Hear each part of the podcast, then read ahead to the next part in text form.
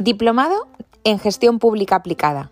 En esta lección definiremos algunos conceptos básicos. Empezamos.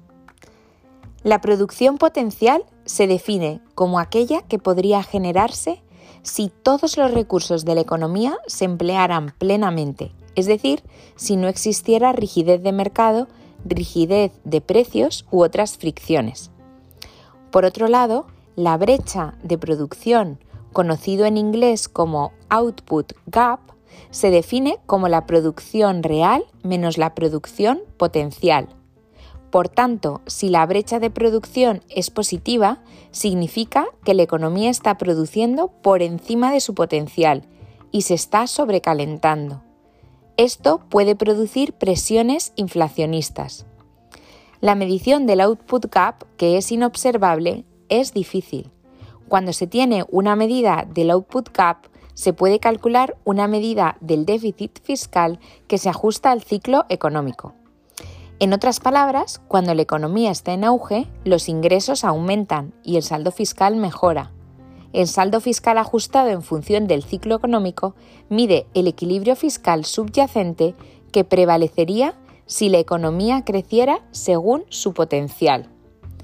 En 2005, Peter Heller definió al espacio fiscal como aquel espacio en el presupuesto de un gobierno que le permite proporcionar recursos para un propósito deseado sin poner en peligro la sostenibilidad de su posición financiera o la estabilidad de la economía.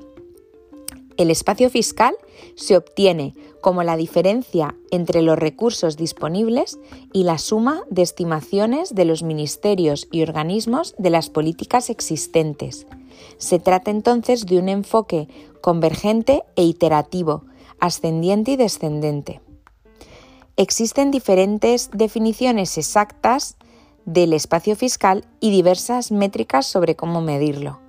Las definiciones más influyentes proceden de instituciones internacionales como el Fondo Monetario Internacional y el Banco Mundial, organismos de Naciones Unidas o la Organización Mundial de la Salud o UNICEF.